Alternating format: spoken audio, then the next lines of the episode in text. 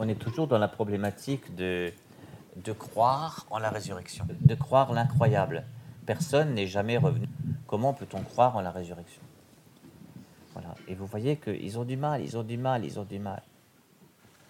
Et on peut dire que Jésus se donne du mal. Déjà, Jésus commence par apparaître aux croyants. Hein. Mais des drôles de croyants. Euh, hier, c'était, je crois que c'était hier, hein, les disciples d'Emmaüs, les compagnons d'Emmaüs, ben oui, les disciples qui rentraient d'Emmaüs, ils étaient plutôt en train de partir de, Jérusalem, qui est sans doute le lieu de la mort de Jésus, mais c'est aussi le lieu de sa résurrection. Donc ils s'éloignent du foyer de résurrection, vous rendez compte? Et ils quittent le jour pour aller vers la nuit. Hein, c'est leur démarche.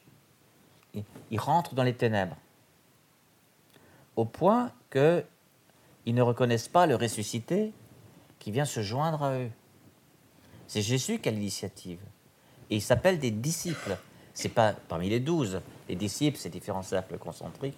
Donc, et disciples, tous, ceux qui suivent Jésus. Mais les évangélistes s'attellent à nous montrer que parmi eux, il y en a de toutes les sortes. Donc, il y a des disciples qui sont des disciples d'Emmaüs. Euh, Jésus leur est apparu. Jésus a rompu le pain. Et c'est là, d'abord, il leur a expliqué les Écritures. Ô esprit lent à croire ce que disent les Écritures, la loi et les prophètes. Il leur explique la loi et les prophètes à partir de sa résurrection. Bon, ça suffit pas. Il s'assoit au restaurant et lui, il rompt le pain, il le bénit, etc. Il fait les gestes habituels qu'ils ont compris au moment de l'institution de, la Sainte Seine. Donc c'est là que leurs yeux s'ouvrirent, à la fraction du pain. Et là, il disparaît. Hein? C'est pour nous autres catholiques le moment même et le sens même du sacrement. Hein? Le sacrement, c'est ce qui rend présent l'invisible. Jésus n'est pas tout le temps en train de faire des apparitions aux uns et aux autres, mais il nous a laissé un signe de sa présence. Un signe de sa présence. Hein. Ça ne veut pas dire qu'il n'est pas là, mais c'est un signe de sa présence. Et regardez, ils reviennent parmi les autres et ils racontent comment ils avaient reconnu le Seigneur quand il a rompu le pain. La fraction du pain, c'est le moment où on reconnaît le Seigneur. Et alors, ce qui est incroyable, la puissance de ce sacrement, alors qu'ils en parlaient encore, lui-même était là au milieu d'eux. Jésus avait prévenu, quand vous êtes deux ou trois réunis en mon nom, je suis là au milieu de vous. Là, ils sont en train de parler de Jésus, donc il est au milieu d'eux. Mais en plus, ils parlent de Jésus reconnu à la fraction du pain. La fraction du pain, ça devient l'équivalent d'une apparition de Jésus. Jésus peut bien disparaître à leurs yeux, puisque ça y est, ils ont le cœur qui brûle. Jésus disparaît à leurs yeux à l'instant même où ils le reconnurent. Donc c'est le sacrement qui est le, signe, le signe de, l'invisible. C'est un, c'est le signe sensible. Hein, on peut le toucher, on peut même le manger de, la présence de Jésus. Eh bien, la preuve, ils sont en train de parler de ce sacrement qui s'appelle pas encore comme ça, hein, qu'avec Luc on voit apparaître dès la première communauté chrétienne à Jérusalem, ils étaient assidus à la fraction du pain. Les gens, les, chrétiens ont tout de suite compris que ce signe-là, c'est pas n'importe lequel. Et comme ils en parlent, Jésus est là au milieu d'eux. Alors j'aime bien voir ces apparitions de la manière suivante. Il y a, toujours euh, des, personnes qui pensent que l'apparition, c'est que Jésus, Jésus n'était pas là, et puis d'un coup, il est là. Quoi. Puis après, il est de nouveau plus là. C'est un peu euh, un Jésus comme ça en gyrophare, ça. Un, coup je te vois, un coup je te vois pas. Euh, les apparitions, c'est pas ça. Euh, le, verbe d'ailleurs qui est, employé, c'est et lui-même était là. c'est un verbe pour dire qu'il était là, de toute façon. C'est exactement la même chose qu'on est dans l'évangile de Jean, au chapitre 20, quand ils étaient réunis au cénacle, tout tremblant, les portes verrouillées, et Jésus était là il était là, mais le Père Durval disait, mais il se fait voir. Jésus se fait voir. Euh, c'est-à-dire que avant, il était là, mais invisible, et maintenant, il est là, visible. Autrement dit, il passe juste de l'invisible au visible. Mais il était là. Parce qu'il est là où il y a la foi. Là où on parle de lui. Et qu'est-ce qu'il leur dit? La paix soit avec vous. Mais eux, ils ne sont pas dans la paix. Ils sont dans la stupeur, dans la crainte, ils sont bouleversés. Je reprends que les mots qui sont là. Bouleversés Et puis, ils n'arrivaient pas à croire, et dans l'étonnement, et puis ils n'osaient pas encore y croire. Ne les jugeons pas, hein, parce que imaginons juste un moment qu'on soit à leur place, euh, ça ne doit pas être si simple. Attention, moi je l'ai vu sanguillonnant, euh, je l'ai vu descendre de la croix, euh, c'était une vraie loque, c'était, il n'avait plus apparence humaine, on l'a mis dans, une tombe. allez, vous n'allez pas me raconter que maintenant c'est lui qui est là. Alors il, il a pensé au coup du fantôme. Hein. Un esprit, dit-il, bon, n'a pas de chair ni d'os, voyez. Pourquoi ces pensées hein? Voyez que nous avons des pensées, nous avons des pensées qui nous formatent. Voilà, c'est pas compliqué. Hein. Puis Jésus dit pourquoi vous avez des pensées comme ça? Et, si moi j'avais la capacité, en tant, que créateur et sauveur, de bouleverser les choses établies, pourquoi êtes-vous bouleversé? Et il leur dit pas juste, vous voyez, il s'adresse pas juste à un public anonyme, euh, un public euh, qu'il aurait pris dans un autre univers culturel. Il s'adresse à ceux de ses disciples qui avaient déjà été enseignés. Donc pourquoi êtes-vous bouleversé? Ça veut dire, euh, mais vous avez tous les éléments pour croire. Et d'ailleurs, c'est ce qu'il s'emploie à faire après. C'est bien ce qui était annoncé par les Écritures.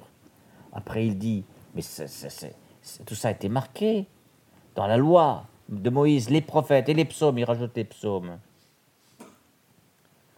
Autrement dit, ils avaient les Écritures, mais ils n'en comprenaient pas le sens. Et ils ne comprenaient pas que les Écritures auraient dû les préparer à accueillir qu'un jour arrive l'accomplissement des Écritures.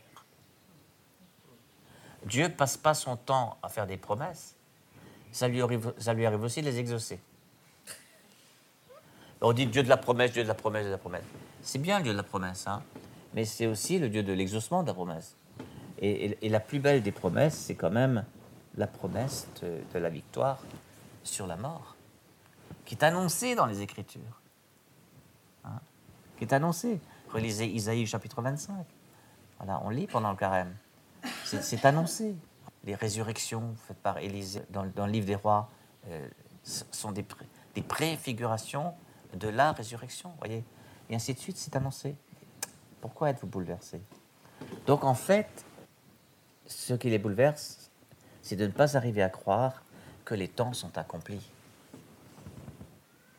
Que ce temps, admettons qu'ils y croient, hein, admettons, il y a de fortes chances que ce soit le cas, parce que quand même, parmi les Juifs, ils étaient pieux, et ils étaient suffisamment pieux pour se mettre à la, suite de Jésus. Vous voyez, il ne faut pas les traiter de mécréants tout de suite, les disciples. Hein.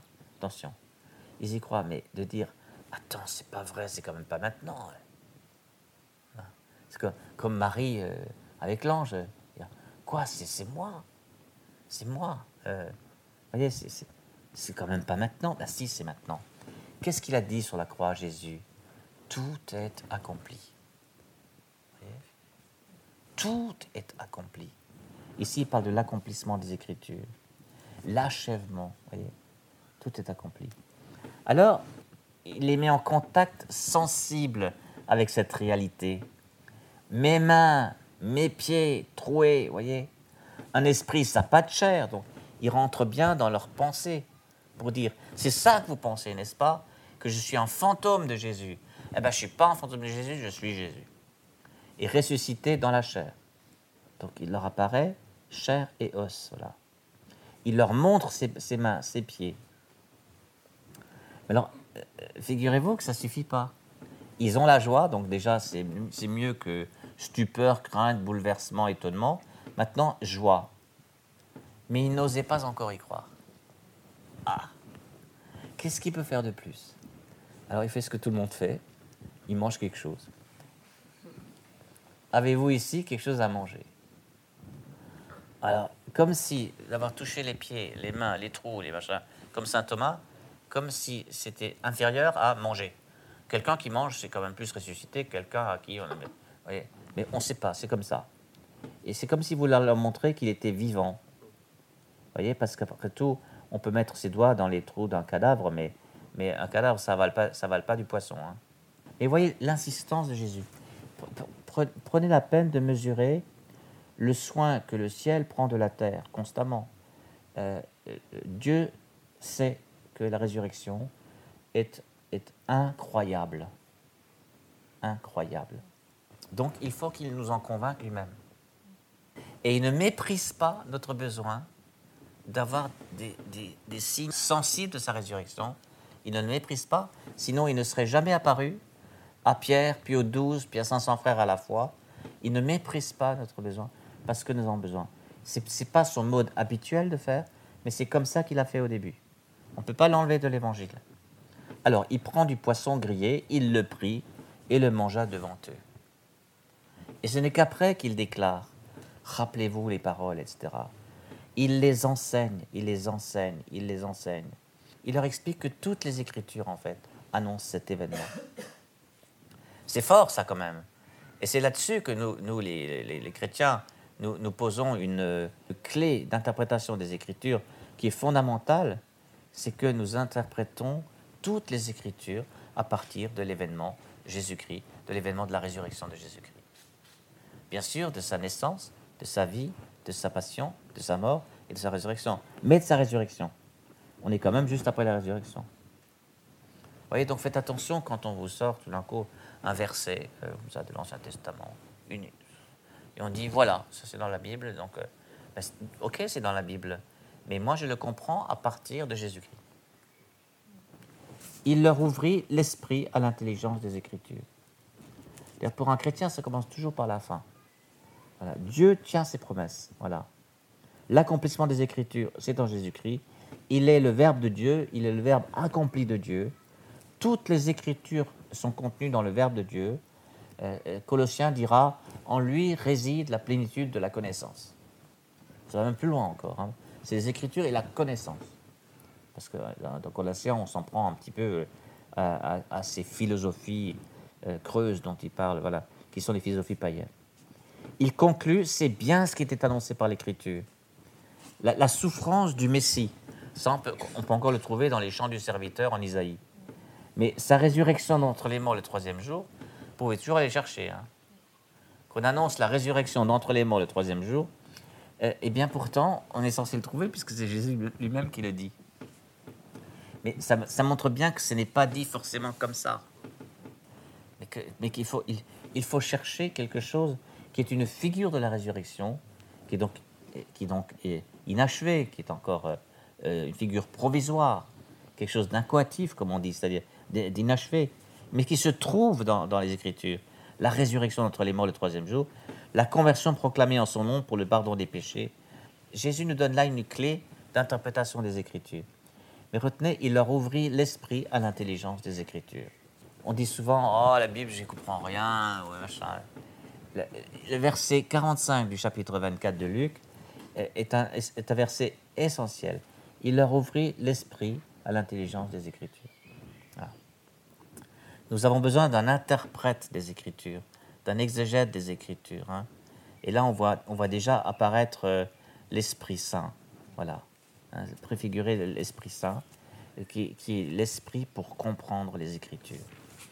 les Écritures deviennent claires avec l'Esprit Saint puisque nous voyons tout de suite dans le livre des Actes des Apôtres, nous voyons apparaître euh, des comportements nouveaux chez les disciples qui faisaient partie eux aussi de, à l'époque de, ceux qui comprenaient jamais rien.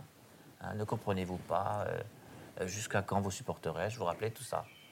Là, ils sont plantés, ils sont debout. Pierre, il est incroyable. Convertissez-vous donc. Il n'y va pas par quatre chemins. Et voyez, qu'est-ce qu'il fait?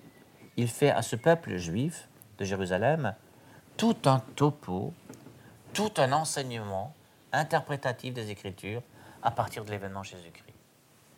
Il leur ouvrit l'esprit à l'intelligence des Écritures. Et, vous vous rappelez que tout ça commence par la guérison de l'infirme de la belle porte, le fameux infirme qui était toujours là, qui était malade de naissance, etc. Euh, eh bien, euh, Pierre l'a fait lever en disant euh, Or et argent, je n'en ai pas, mais au nom de Jésus-Christ. Est-ce que vous vous rappelez ce qu'il a dit juste avant à l'infirme, avant qu'il avant qu'il ait guéri? Il a dit Regarde-nous. Regarde-nous. Alors je me dis Bon, bah c'est peut-être là qu'il que y a pour nous un défi. est-ce que c'est quelque chose que nous dirions? Quelqu'un nous demande quelque chose, au lieu de lui donner de la pièce, euh, on lui dit Regarde-nous un peu là. En toute humilité, hein, regarde-nous. C'est pas un frimeur, hein. Il n'est pas là en disant Regarde-nous. D'ailleurs, il le dit Vous croyez que c'est par notre propre pouvoir, mais vous trompez complètement. On n'a rien dans les mains, rien dans les poches. On n'a pas de pouvoir. Pourquoi vous étonnez? Comme si nous, nous avions fait marcher cet homme par notre puissance ou notre sainteté personnelle. Le Dieu d'Abraham, d'Isaac et de Jacob. Donc du coup, Pierre va pas se glorifier de sa propre force. C'est pour ça que ce n'est pas regarde-nous orgueilleux. C'est regarde-nous. C'est-à-dire que tu ne vois pas que nous sommes habités par quelque chose que tu connais pas. Quelque chose qui t'attire. Quelque chose qui est forcément dans ton cœur aussi. Parce que si tu es depuis si longtemps aux alentours du temple, tu as forcément entendu tout ça. Hein. Regarde-nous. Est-ce que ce, que tu attends, c'est-à-dire ton, ton salut, c'est-à-dire la santé de ton corps, la santé de ton âme, la santé de ton esprit, hein, l'unification, est-ce que tu ne discernes pas que c'est en nous? Ils ont complètement intégré que la résurrection, c'est quelque chose qui arrive dans la chair. Et donc, ils n'ont pas honte, c'est après la Pentecôte, après la Pentecôte, la résurrection prend effet dans la chair des hommes. La chair, ça veut dire leur humanité. Voilà. Regarde-nous. Nous sommes en principe les enfants de la Pentecôte. Bon, alors on, nous donne tous les ans l'occasion de, nous le rappeler, hein, avec la fête de la Pentecôte, mais nous sommes baptisés dans le Saint-Esprit. Donc il nous est arrivé quelque chose. Il nous est arrivé de la résurrection au cœur de notre chair. Donc le regard de nous, c'est regarde la résurrection en moi. Regarde l'œuvre de la résurrection en moi. Et quand on voit un témoin de la résurrection, eh bien, le niveau de la foi augmente. Le niveau de la foi augmente. Voyez bien, nous aimons bien entendre des témoignages, hein, des témoignages de, guérison, des, témoignages de libération, des témoignages. Regarde-nous. Voilà. Et, regarde-nous, ça fait augmenter la foi. Et là, il lui donne la main, voyez, la commune humanité. Hein. Voilà, il donne la main et il dit Lève-toi. Et le mot qu'il utilise, c'est ressuscite, vous voyez. Je partage avec toi la résurrection. Voilà. Hein, puisque Jésus, c'est l'homme, et homo, eh bien, la position de l'homme, elle est debout. Et couché, c'est la position du mort. Donc, lève-toi, c'est tiens-toi dans ta dignité d'homme. Le Christ s'est mis debout pour qu'aucun homme ne se couche. Pas pour dormir, se couche euh, devant notre homme, ou, se couche au sens de perdre sa dignité, ou, il renonce, ou, euh, se, déclare euh, vaincu. Voilà, Christ est vainqueur de la mort. Regarde-nous. Voilà, voilà ce que sont les chrétiens. Les chrétiens, ce sont des hommes et des femmes qui, dont la chair est habitée de résurrection, parce que tous les jours, ils, font et ils refont en, maintes occasions des passages euh, de la croix, hein, de la mort à la résurrection, de la mort à la vie. Et chaque passage qui est fait augmente notre potentiel, notre capacité à transmettre la résurrection à d'autres. Nous sommes construits de résurrection comme on, construit une maison de briques. Voyez Et plus nous faisons des pas de résurrection, plus notre maison est construite de briques de résurrection. Et puis, et puis vient un jour où c'est plus un effort, de, s'engager dans la foi là où avant, nous aurions été timides. Les apôtres étaient avant enfermés au Cénacle à double tour hein, par peur des Juifs. Après, ils sont debout au milieu des autres et ils disent euh, C'est quoi cette affaire euh, Vous n'êtes pas encore convertis quoi Qu'est-ce qui leur est arrivé? Bah, Ils ont fait le plein de résurrection. Et, et c'est tellement puissant la résurrection que ça demande à sortir. Parce que la résurrection, c'est la sainteté de Dieu, c'est cette plénitude de la, sainteté de Dieu qui se tient en l'homme. Et vous savez que la sainteté de Dieu, c'est son amour. Donc on ne peut pas passer à côté d'un homme couché alors qu'on on a été relevé par Dieu sans lui dire, eh bien, c'est pas ta place couché, lève-toi. Donc là, je parle encore en, langage assez généraux, général, généraux. vous savez très bien à, quelle situation nombreuse ça peut faire allusion dans le, dans le concret de la vie. Hein. Parce que nous avons nous-mêmes mille raisons de nous coucher, devant la quantité d'épreuves, devant la, la, peine que nous avons, la peine des autres, ou parfois on est carrément démoralisé par, par, le, par le monde dans lequel on est, de, la dureté du travail. Eh bien, non, puissions-nous être pour les autres ces, ces acteurs, pas seulement des témoins de résurrection, mais des acteurs de résurrection, des agents de résurrection, et puis puissions-nous aussi avoir, nous aussi, des frères qui le sont pour nous. Hein. C'est ça la vraie vie dans le royaume de Dieu. Amen.